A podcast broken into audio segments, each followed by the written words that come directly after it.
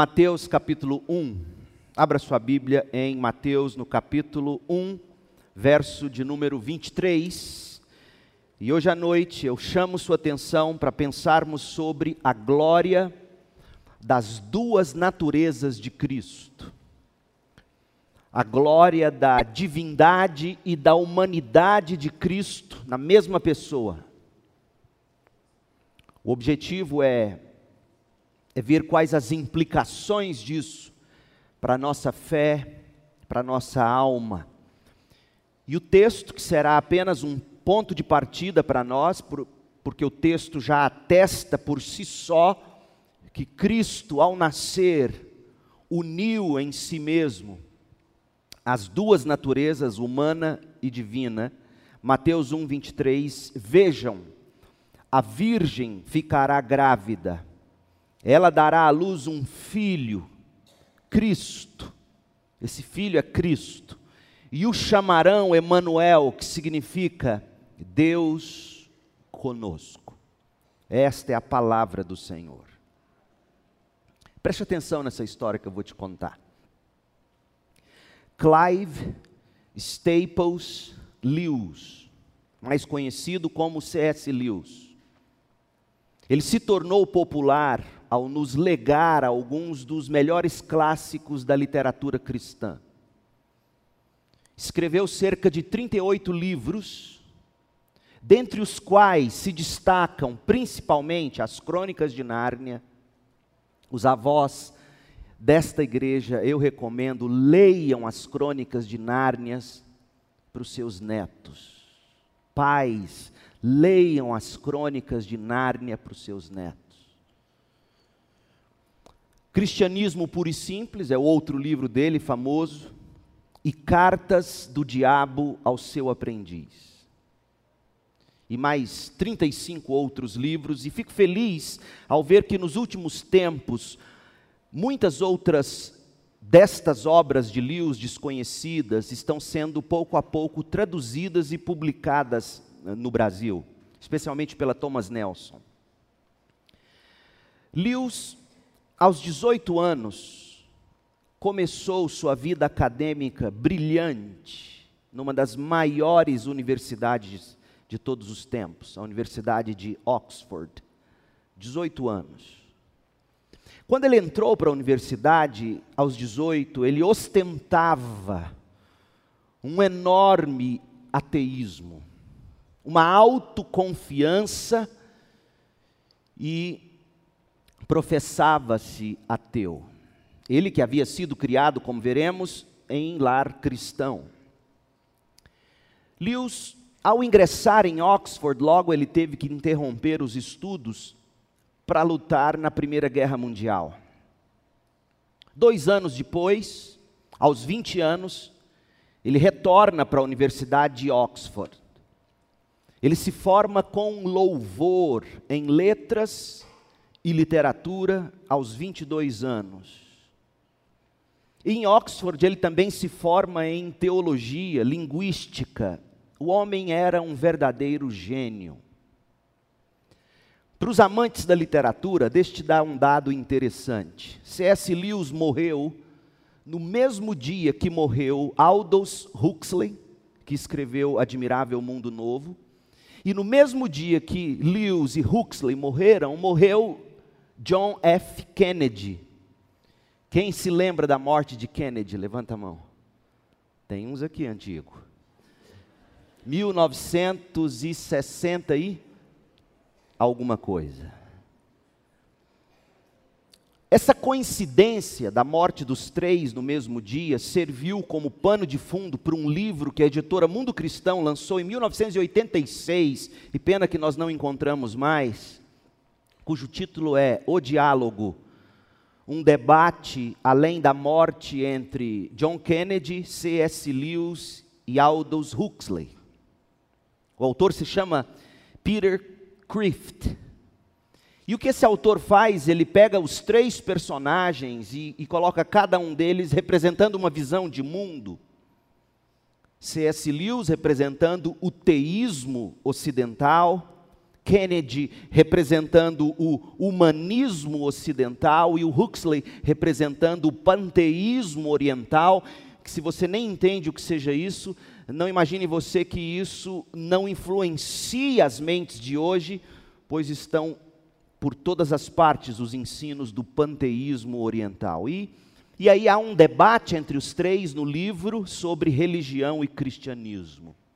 Dado interessante para você que gosta de ler.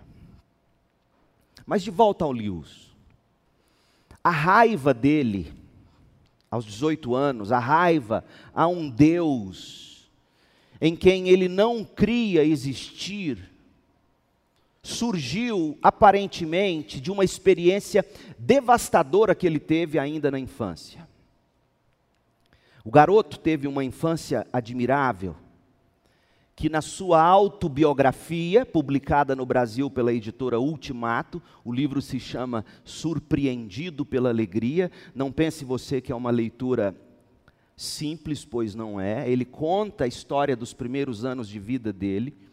E no capítulo 1, e, e é isso que eu quero dizer a essa juventude: vocês precisam ter amor e apreço pela língua, pela literatura, pelo português.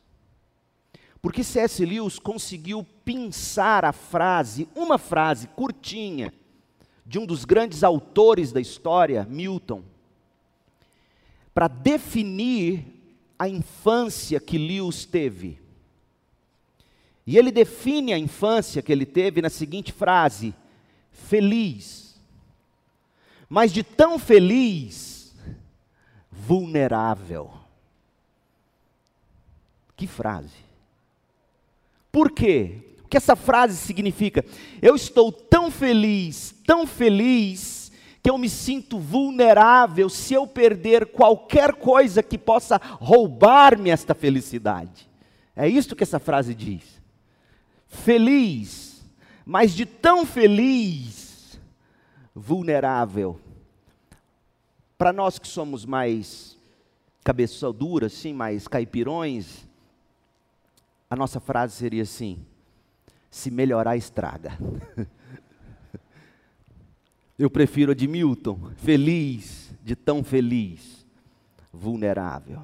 De fato, porque aquela felicidade toda foi sendo interrompida à medida que Lewis assistiu sua mãe, pouco a pouco, morrer de câncer. Quando a mãe foi diagnosticada, C.S. Lewis começou a orar a Deus pedindo que Deus curasse a mãe dele. Mas ele conta em escritos posteriores que ele começou a sentir que suas palavras caíam em ouvidos surdos e distantes.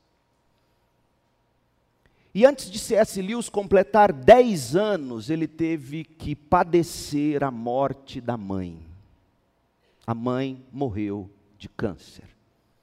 Por mais que o garoto tivesse orado tanto como orou, pedindo que Deus curasse a mãe dele. Fica comigo nessa história, eu não estou fugindo do nosso tema. C.S. Lewis, refletindo sobre o período de doença e a morte da mãe, ele escreveu o seguinte: ouça, abre aspas, porque a história de Lewis, eu tenho certeza, ela pode fazer eco no coração de muitos de vocês, que oram pedindo a Deus determinada coisa e Deus não responde como você deseja. C.S. Lewis diz assim: as crianças não sofrem menos, acho eu, que os mais velhos. Mas as crianças sofrem de modo diferente. Para nós, e aqui ele falava dele e do irmão, para nós, meninos então, a verdadeira perda aconteceu antes da morte da nossa mãe. Nós fomos perdendo a mamãe de forma gradual e olha que coisa linda, olha, olha a perspicácia desse homem, como ele conhece a alma humana. Nós perdemos a mamãe de forma gradual, à medida que ela lentamente se retirava da nossa vida. Como? Como que uma mãe se retira da vida de um filho? E ele explica. Na medida em que ela precisava ficar nas mãos das enfermeiras, em meio a delírios e morfinas. E à medida que toda a nossa existência se mudava em algo estranho e ameaçador, enquanto a casa toda era tomada de cheiros esquisitos. Lembrem-se de naquele tempo, o lar literalmente se tornava uma unidade de terapia intensiva, o cheiro dos remédios, do álcool, ou seja, do que for que. Os ruídos no meio da noite e as sinistras conversas sussurradas para que eu e meu irmão não entendêssemos. Imagine essa criança, oito, nove, dez anos. A doença e a morte da mãe, nas palavras de Lewis, trouxe dois resultados imediatos. E de novo, aqui a gente aprende muita coisa. Ele diz que, em primeiro lugar, ele perdeu o seu pai, emocionalmente falando. E em segundo lugar, a perda da mãe uniu ele ao irmão de uma forma como nunca. Se tornaram eternos amigos. Tanto que, para quem não sabe, C.S. Lewis nunca datilografou uma palavra. Ele não viveu na era do computador e ele detestava datilografar. Ele escrevia mergulhando a pena no tinteiro, e na medida em que ele escrevia, ele falava em voz alta suas palavras. Por isso que eu, eu lamento ter que ler as traduções, porque muita gente acaba não sabendo traduzir o que aquele homem escreveu em voz alta, e aí depois o manuscrito totalmente terminado, escrito, letra às vezes difícil de entender, quem datilografava? O irmão dele. E ele conta, então, nas palavras dele, como é que ele e o irmão perderam o pai por ocasião da doença e morte da mãe. Olha o que ele diz. Homens, essa aqui é uma lição enorme para a gente. Oito, dez anos o menino tinha. E ele diz assim: Meu pai sempre foi uma pessoa nervosa. E suas emoções nunca foram das mais contidas sob a pressão da ansiedade atenuada por causa da enfermidade e finalmente a morte da mãe, a fúria do pai tornou-se constante. Ele falava com destempero, ele era injusto conosco. Assim, por uma crueldade peculiar do destino, e ouça como ele começou a falar de Deus, porque na verdade, em vez de falar da providência de Deus, Lewis chama a providência de Deus de crueldade peculiar do destino. Por uma crueldade peculiar do destino, durante aqueles meses, esse homem infeliz, sem sequer o saber, perdia não só sua esposa, mas também os filhos. E aí ele fala da união entre ele e o irmão, passávamos, eu e meu irmão, a depender cada vez mais exclusivamente um do outro, para obter tudo aquilo que tornava a vida suportável, a ter confiança só um no outro, Acho que nós dois, ou pelo menos eu, já estávamos acostumados a mentir para o papai, dizendo que tudo estava bem quando não estava.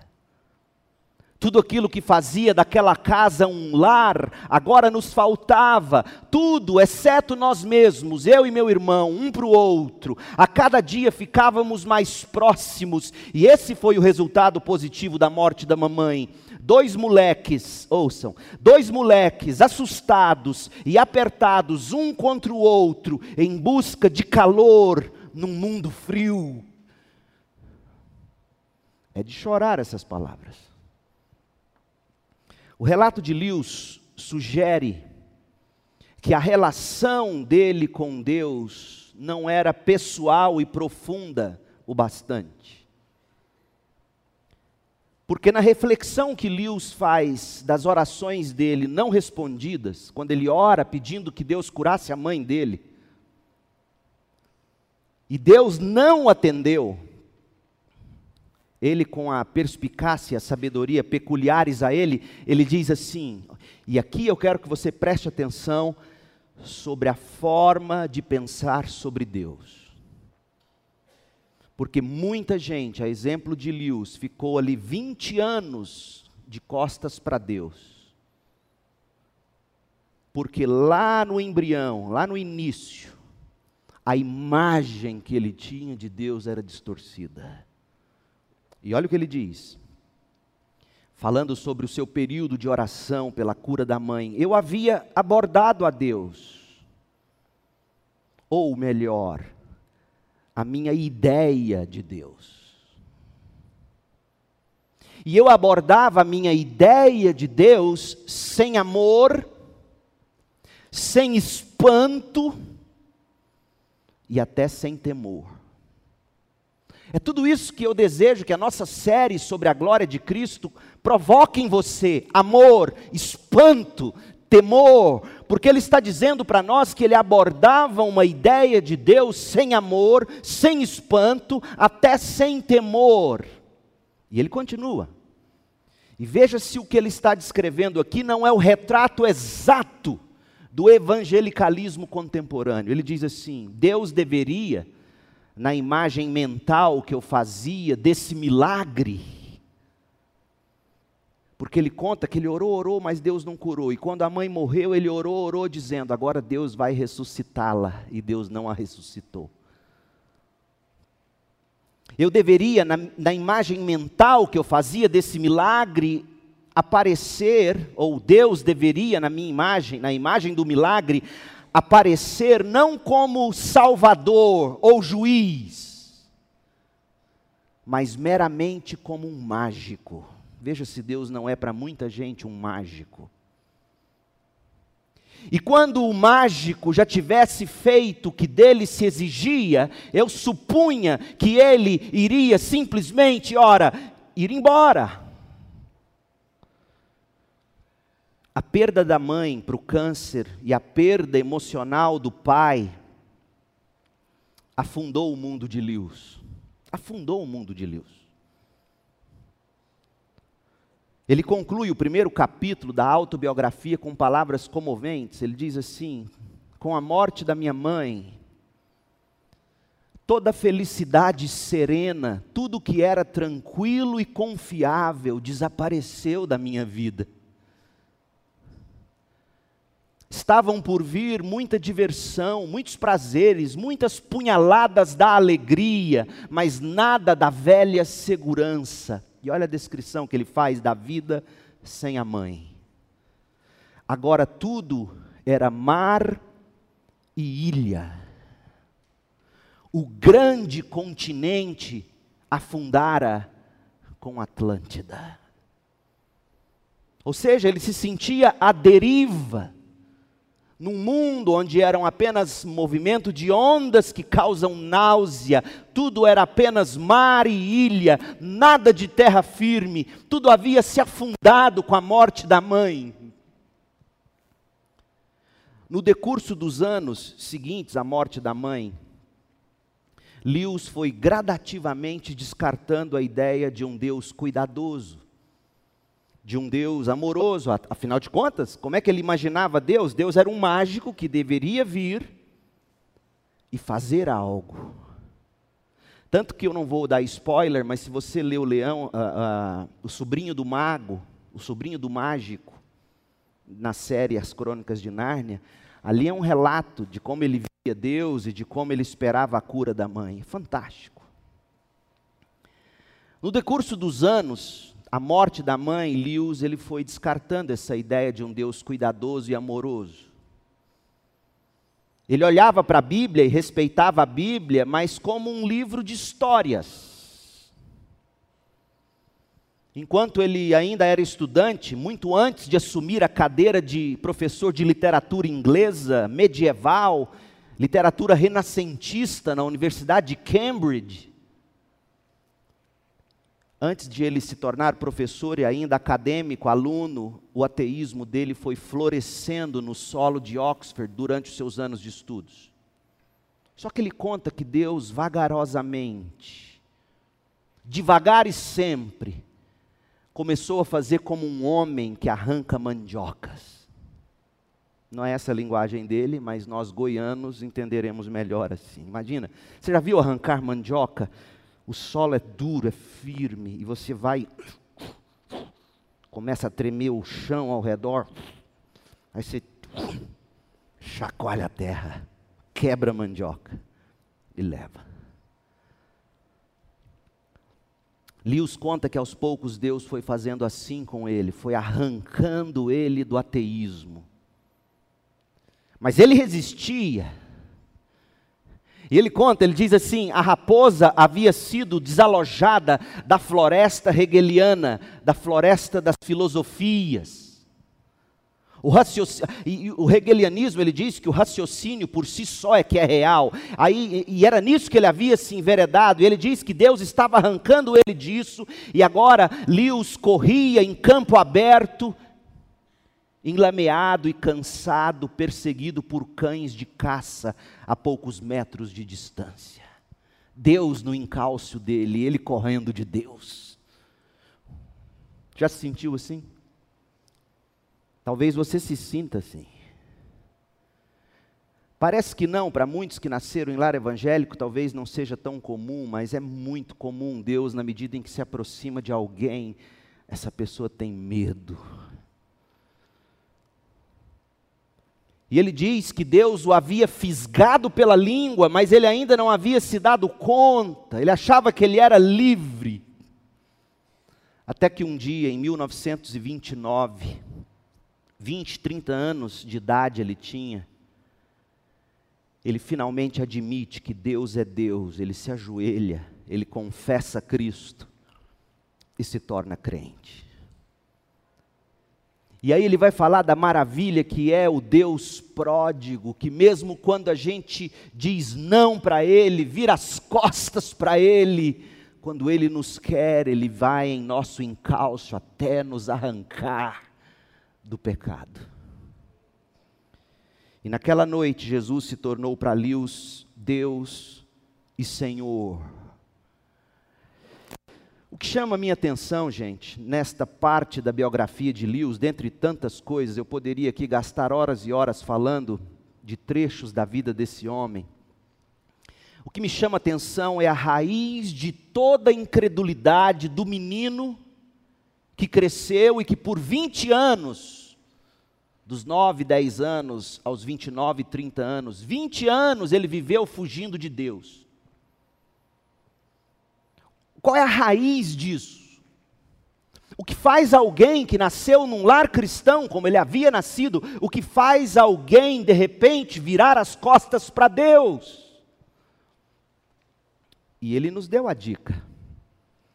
E eu grifei para você enquanto a gente lia. Vou repetir o que ele disse. Eu havia abordado a Deus, ou minha ideia de Deus, de uma forma sem amor, sem espanto, até sem temor. Deus, na minha imagem mental, deveria, na imagem mental que eu fazia do milagre que eu queria de Deus, Deus deveria aparecer para mim não como salvador, não como um justo juiz, mas como um mágico. E quando já tivesse feito o que eu exigia dele, eu supunha que ele deveria simplesmente ir embora e me largar em paz. Percebeu isso? Tudo bem que, mesmo que não justifique, mas Lewis não passava de um garoto, ele tinha entre 8 e 10 anos, fragilizado, como qualquer criança ficaria diante da morte da mãe. Mas verdade seja dita: quantas não são as pessoas, jovens e velhos, crianças e adultos, adolescentes ou jovens, que criam uma ideia de Deus, imaginando Deus como se fosse um mágico, um operador de milagres, sem nutrir por esse Deus qualquer sentimento de amor, de espanto, de temor Quantos não veem em Deus simplesmente um ser que tem que vir a nós, na hora que nós o chamamos, fazer para nós o que nós exigimos dele, resolver nossos problemas e imediatamente nos dar um tempo para a gente poder curtir a vida do nosso jeito?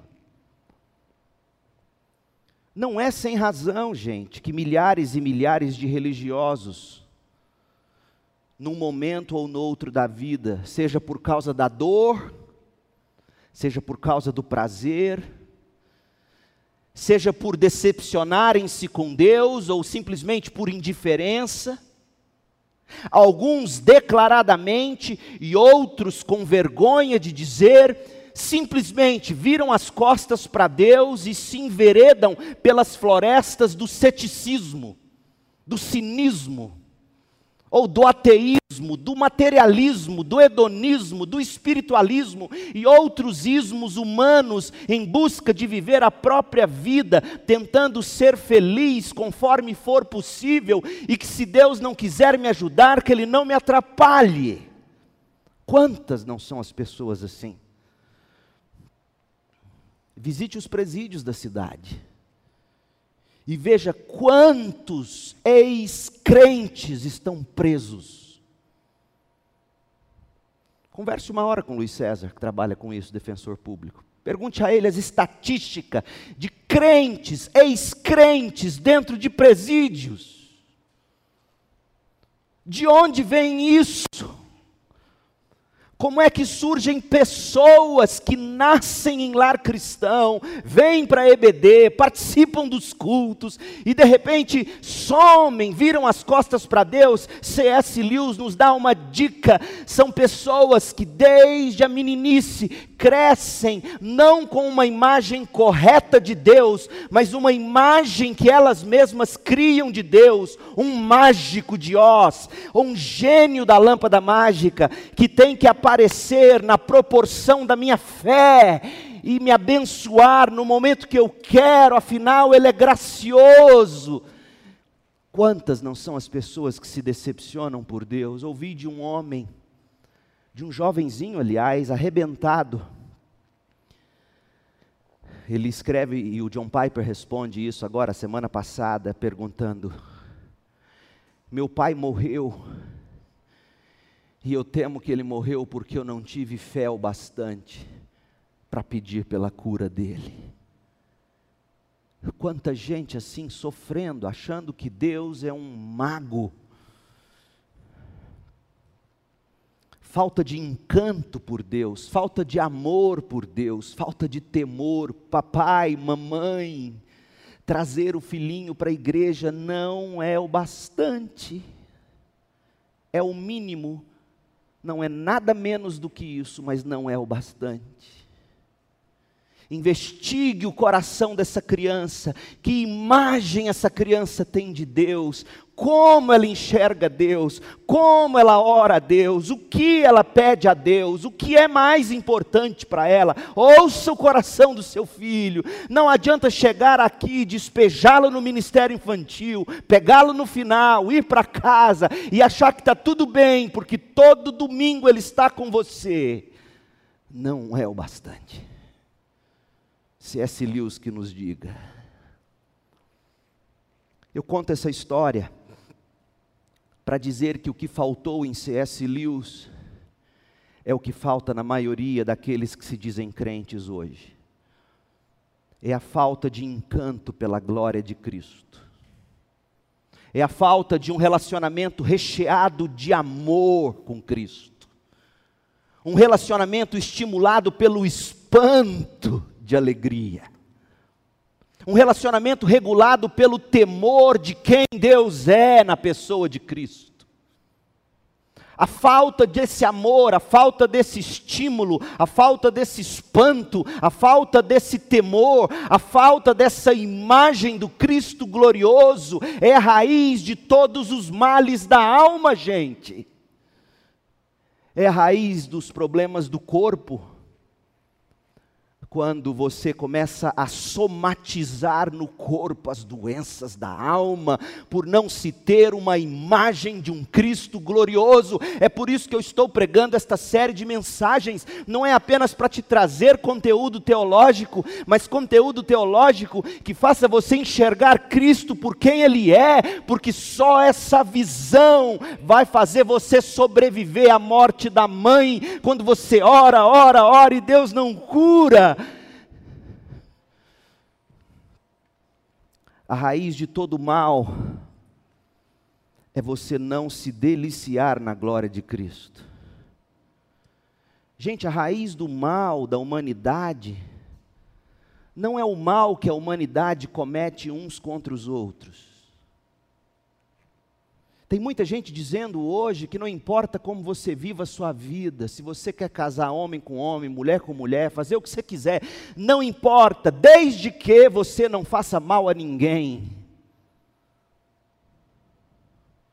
Essa não é a ética de Deus.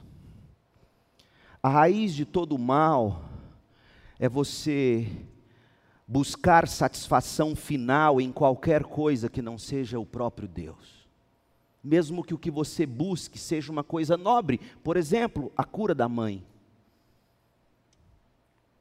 Se a cura da sua mãe se torna mais importante do que o seu relacionamento com Cristo, deixa eu te dizer uma coisa: você está em solo perigoso, campo minado. Olha como é que Jesus define fé salvadora. Olha o que é a fé que salva. Respondeu Jesus, João 6,35: Eu sou o pão da vida. Quem vem a mim nunca mais terá fome. Quem crê em mim nunca mais terá sede. A fé salvadora é ir a Cristo, não geograficamente falando, até porque nesse momento ele se encontra no trono do universo. Está presente em nós pelo Espírito esse ir a Cristo é ir a Cristo em busca de satisfação para a alma, como alguém que come pão, como alguém que bebe água. Se você é cristão, você só é cristão porque a sua alma se alimenta de Cristo. Porque se o seu cristianismo se resume a acreditar que Jesus existe e que ele morreu na cruz, sem que isso impacte seu coração de alguma maneira, é muito frágil essa fé. Se é que é a fé salvadora. Tanto que o próprio João, no seu evangelho, faz questão de falar da fé e da fé de verdade. A verdadeira fé. A verdadeira fé é esta que ele mesmo, João, descreveu usando as palavras de Jesus: é ir a Jesus para comer como quem quer matar fome, beber como quem quer matar sede. E quando nós não nos saciamos em Jesus, aí está a raiz de todos os males. Você acha exagero? Olha como Deus define o que é a raiz de todos os males. Jeremias 2,12. Fiquem espantados com isto, ó céus. Fiquem horrorizados e cheios de espanto, diz o Senhor, porque o meu povo cometeu dois males. Preste atenção. Dois males. E Deus chama os céus como testemunha e diz: prestem atenção, veja o espanto do que eles fizeram. Primeiro, abandonaram a mim a fonte de água viva. Não buscaram em mim água para matar a sede. E aí vem o segundo mal: se você não se sacia em Deus, você vai se saciar em alguma coisa. Você vai se saciar em sexo ilícito, drogas, álcool, comida, consumismo, corpo sarado, Dê o nome ao seu ídolo. Se você não se sacia em Cristo, você vai se saciar em alguma coisa. E a raiz de todos os males é isso: abandonar a Deus, a fonte que sacia, e cavar para si cisternas, cisternas rachadas que não retêm as águas. Essa é a definição de mal. Foi o que Adão e Eva fizeram. Quiseram decidir por si mesmos o que era bem ou mal. Não confiaram mais em Deus como aquele que define para eles o bem e o mal. A raiz de todos os males, portanto, é você abandonar a Deus em Cristo como quem sacia sua alma, e quem isso faz se torna mal. O que faz do mal mal é você virar as costas para Cristo. Prova de que é verdade Talvez você não consiga dizer de boca cheia o que Paulo diz em Filipenses 1, 21. Para mim, o viver é Cristo, morrer é lucro. Quando Cristo é o lucro, quando nós nos encantamos com Ele, quando nós bebemos dele, quando nós comemos dele, quando nós vivemos dele, por Ele, para Ele, não há mal que sobreviva ou que resista. Agora, a essência do mal é quando Cristo não é lucro, é quando você torna Cristo num mágico se C.S. Lewis já tivesse essa visão lá na infância, quando perdeu a mamãe, ele não teria virado as costas para Deus. Se você tiver essa visão de Cristo na sua vida, do Cristo glorioso, do Cristo vivo, você buscará nele satisfação e, e orará sim pela cura da mãe, mas dizendo: Senhor, que eu conheça mais de ti nesse processo, que minha mãe te conheça mais nesse processo. Senhor, é o que eu quero, eu quero mais tempo com mamãe, mas seja feita a tua vontade. Se o Senhor levar mamãe, eu vou entender. O Senhor está me dizendo que nesta vida tudo chega a um fim. Um dia eu verei mamãe. Ore a Deus peça que Deus abra seus olhos, peça que Deus revele a você a glória de Cristo de uma forma que você faça como os discípulos, e aí você vai e crê para a salvação. Olha João 2,11. Esse sinal em Caná da Galileia foi o primeiro milagre que Jesus fez, transformou água em vinho. Com esse milagre, Jesus manifestou sua glória, e seus discípulos creram nele. Peça agora mesmo que Cristo manifeste a você a glória das duas naturezas dele em uma só pessoa. Para que você, ao, ao, ao ver a maravilha do que é ser Deus homem, homem Deus, Deus conosco, você o abrace, você o receba como pão para sua alma, água para o seu coração, Cordeiro de Deus que tira o seu pecado. Quando você o recebe assim, você é salvo. Alguns exemplos da humanidade, e é isso que eu vou fazer com você, rapidinho agora. Exemplos de como em Cristo nós temos o homem em Deus, e eu, e eu espero que você, ao enxergar isto, você encante o coração. Eu vou, de todos os exemplos, eu vou pegar um um pequeno de cada evangelho, só quatro exemplos. Mateus 14, abra sua Bíblia lá. Mateus 14, 22. Logo em seguida, Jesus insistiu com seus discípulos que voltassem ao barco e atravessassem até o outro lado do mar. Enquanto ele despedia a multidão, depois de mandá-las para casa, Jesus subiu sozinho ao monte a fim de orar. Quando anoiteceu, ele ainda estava ali sozinho orando. Enquanto isso, os discípulos, distantes da terra firme, lutavam contra as ondas, pois um vento forte havia se levantado Por volta das três da madrugada, Jesus foi até eles, caminhando sobre as águas. Quando os discípulos o viram caminhando sobre as águas, ficaram aterrorizados: é um fantasma! Gritaram cheios de medo. Imediatamente, porém, Jesus lhes disse: Não tenham medo, coragem, sou eu. Então Pedro gritou: Se é realmente o Senhor, ordene que eu vá caminhando sobre as águas até onde estás. Venha, respondeu Jesus. Então Pedro desceu do barco e caminhou sobre as águas em direção a Jesus. Mas quando reparou no vento forte, nas ondas, ficou aterrorizado, começou a afundar e gritou: Senhor, salva-me! No mesmo instante, Jesus estendeu a mão e o segurou. Como é pequena a sua fé, disse ele.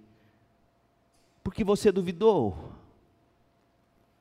Quando entraram no barco, o vento parou então os outros discípulos o adoraram e exclamaram: De fato, o Senhor é o Filho de Deus. Onde está a humanidade de Jesus nesta passagem? Está no fato de que ele ora. Ele despacha os discípulos, no melhor sentido do termo, para ficar só, orando, somente seres humanos oram. Deus não ora. Outra coisa, homens não andam sobre as águas, a não ser que Deus mesmo os faça andar. Somente Deus anda sobre as águas. E segundo Mateus, Jesus fez as duas coisas. Como homem, ele orou como Deus andou sobre as águas. Jesus é Deus homem, homem Deus, e isto é fabuloso. Quando você lê os evangelhos, quando você lê as escrituras, é isto que eu quero ensinar para você. Leia os evangelhos buscando enxergar a humanidade e a divindade de Cristo numa só pessoa. As pessoas gastam milhões e milhões de dólares para produzir cinema, televisão, com esse tipo de coisa que de forma simples o Evangelho nos narra e é real. O Deus homem ora como homem, o Deus homem anda sobre as águas como Deus. Marcos 1,40 um leproso veio e ajoelhou-se diante de Jesus, implorando para ser curado. Se o Senhor quiser, pode me curar e me deixar limpo. Cheio de compaixão, Jesus estendeu a mão e tocou nele. Eu quero, respondeu, seja curado e fique limpo. No mesmo instante, a lepra desapareceu e o homem foi curado homens criados à imagem e semelhança de Deus sentem compaixão. Mas somente Deus tem poder para curar apenas com palavras. Eu quero, seja curado e fique limpo. Só Deus faz isso. Segundo Marcos, Jesus fez as duas coisas como um ser humano, a imagem e semelhança de Deus. Obviamente, olhou para uma situação daquela e teve compaixão, mas se ele fosse apenas homem, nada passaria de compaixão, tudo se resumiria a sentir a compaixão. Mas ele é Deus e, portanto, ele querendo curou. Jesus é Deus homem, homem Deus, e isto é glorioso. Lucas 8, 22.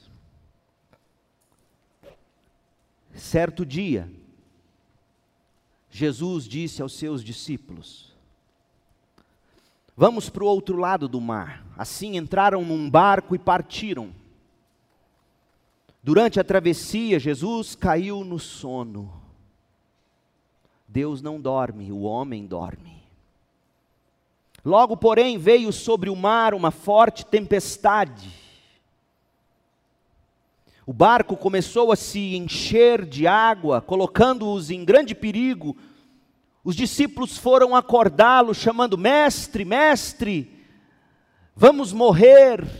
Deus não precisa ser acordado, o homem precisa.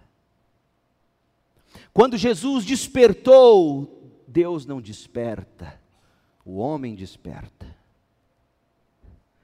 Quando Jesus despertou, repreendeu o vento e as ondas violentas. Loucos repreendem o vento.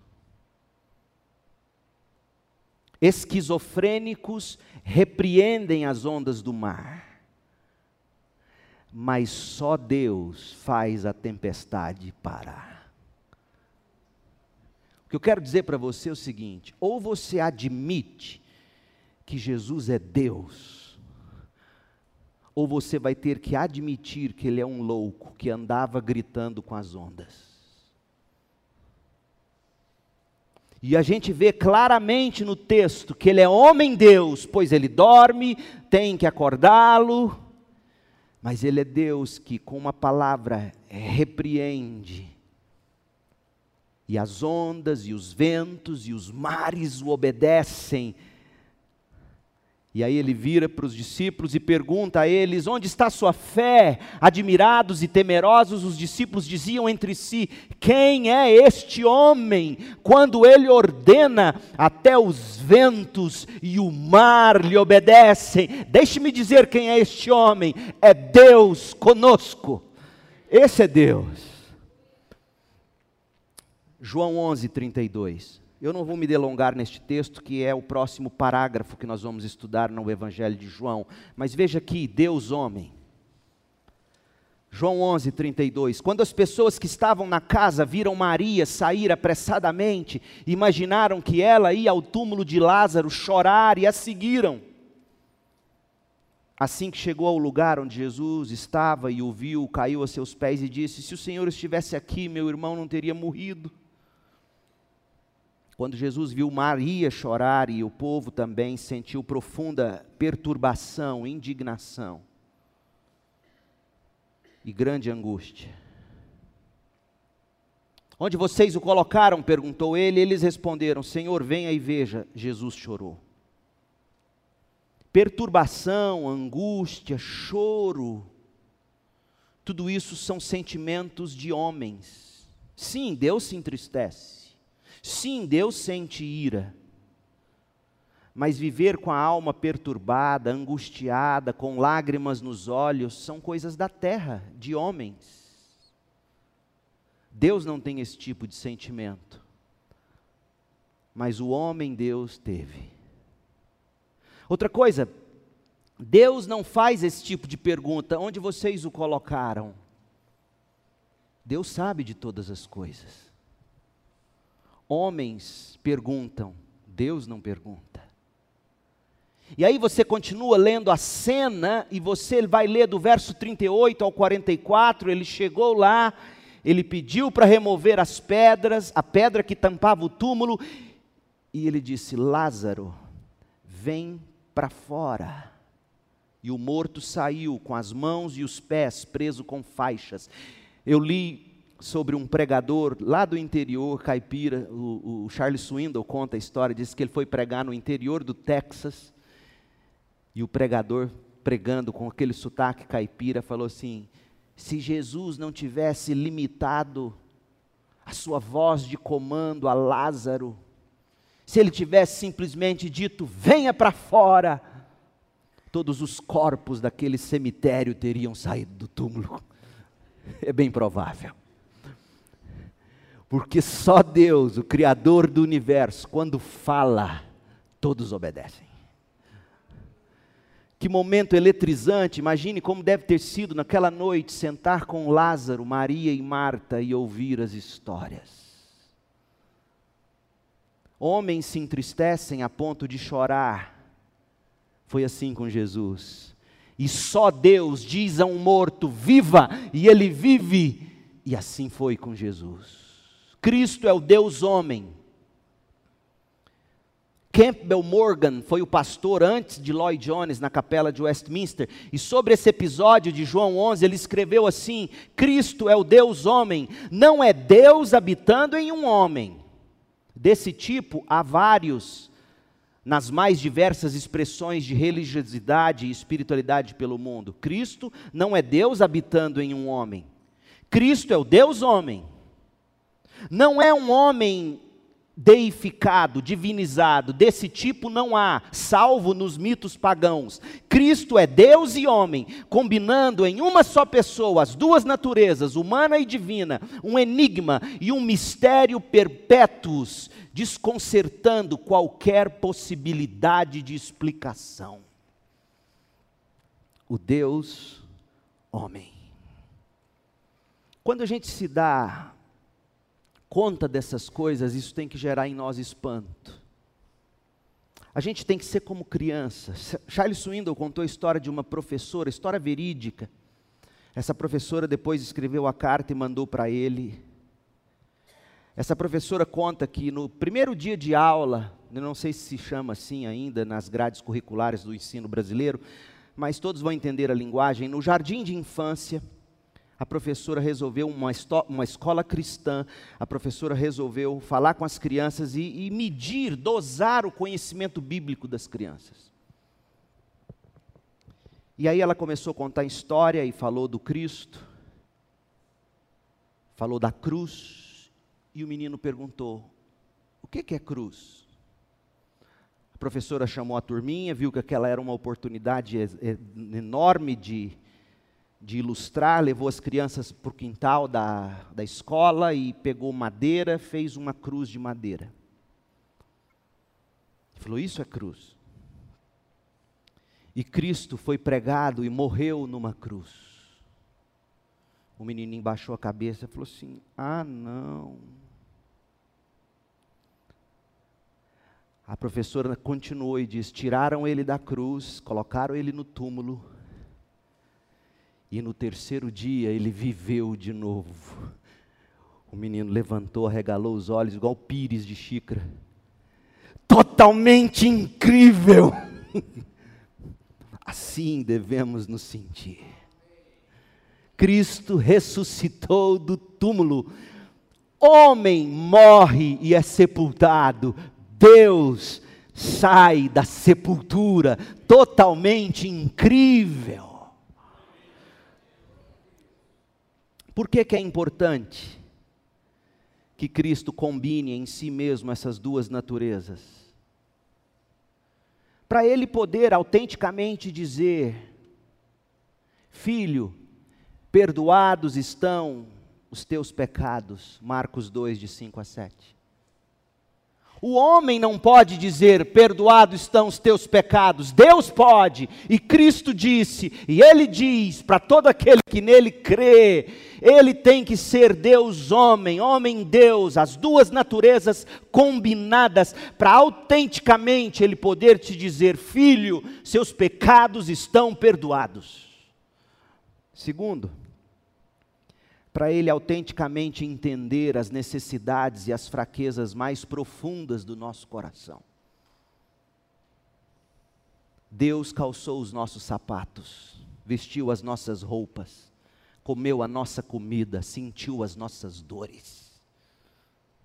Não há relato em nenhuma religião de um Deus assim.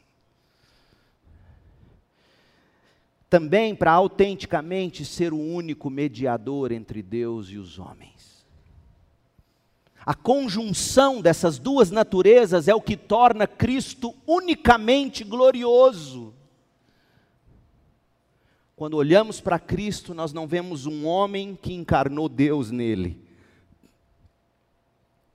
Nós vemos um homem que é Deus permanecendo o que era Deus, ele se tornou o que ele ainda não era, homem.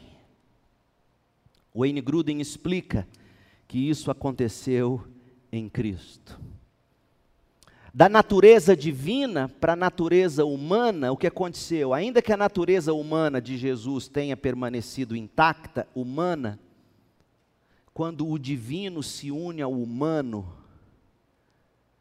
a natureza humana foi elevada a uma categoria onde agora nós podemos sim adorar um Deus homem, um homem Deus.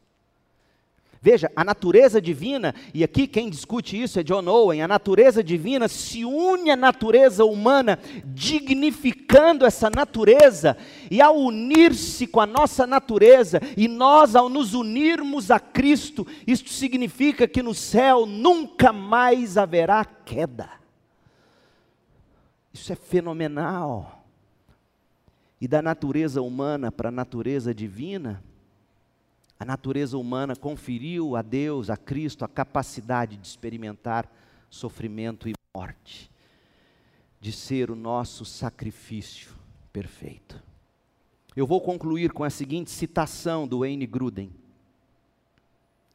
Ao final desta longa discussão, pode nos ser fácil perder de vista o que de fato é ensinado nas Escrituras a encarnação, a, o homem-deus, o Deus-homem numa pessoa só, trata-se de longe do milagre mais maravilhoso de toda a Bíblia. As duas naturezas numa só pessoa, o milagre mais maravilhoso de toda a Bíblia, muito, muito mais maravilhoso que a ressurreição e até que a criação do universo, o fato de o Filho de Deus, infinito, onipresente, onisciente, onipotente e eterno, tornar-se homem e unir-se para sempre a uma natureza humana, de modo que o Deus infinito se tornasse uma só pessoa com o homem finito, permanecerá pela eternidade como o mais profundo milagre e o mais profundo mistério em todo o universo. Esse é o Cristo. Venha você para Cristo hoje à noite. Encante-se com Cristo, sacie-se em Cristo, e sua alma sobreviverá aos temporais desta vida. Sua alma chegará segura ao céu, à presença gloriosa de Cristo, quando então nós o veremos face a face. Eu não sei que imagem você nutre de Deus ou de Cristo no seu coração. E a minha esperança é de que não seja do tipo C.S. Lewis na infância. Deus não é mago, Deus não é mágico. Deus é. E sempre será Deus. Conheça o Cristo das Escrituras. Feche seus olhos e ore comigo.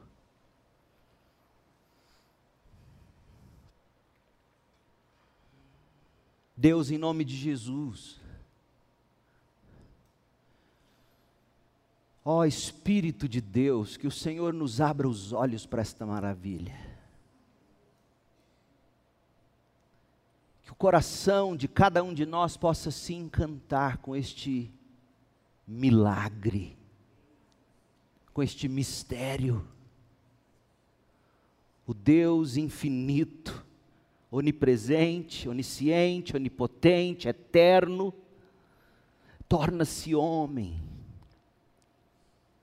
Une-se para sempre em uma natureza humana, de modo que o Deus infinito se torne uma só pessoa com o homem finito. Ó Deus, que o nosso coração se encante com isso.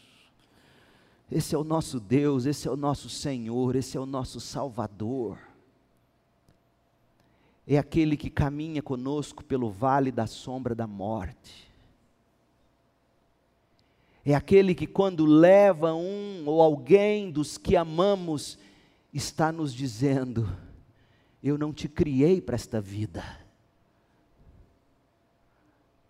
Eu te criei para uma outra vida. Ó oh Deus, faça-nos entender isso e em vez de nos rebelarmos contra Ti, de culparmos o Senhor, que nós possamos aprender e, e regozijar. Ó oh Deus, opere um milagre hoje à noite no coração de cada um destes que me ouve. Que ao sairmos daqui, esta mensagem, esta verdade, possa nos fazer querer ler mais a Bíblia para conhecer o Senhor, orar, para falar com o Senhor. É no nome de Jesus que oramos. Amém.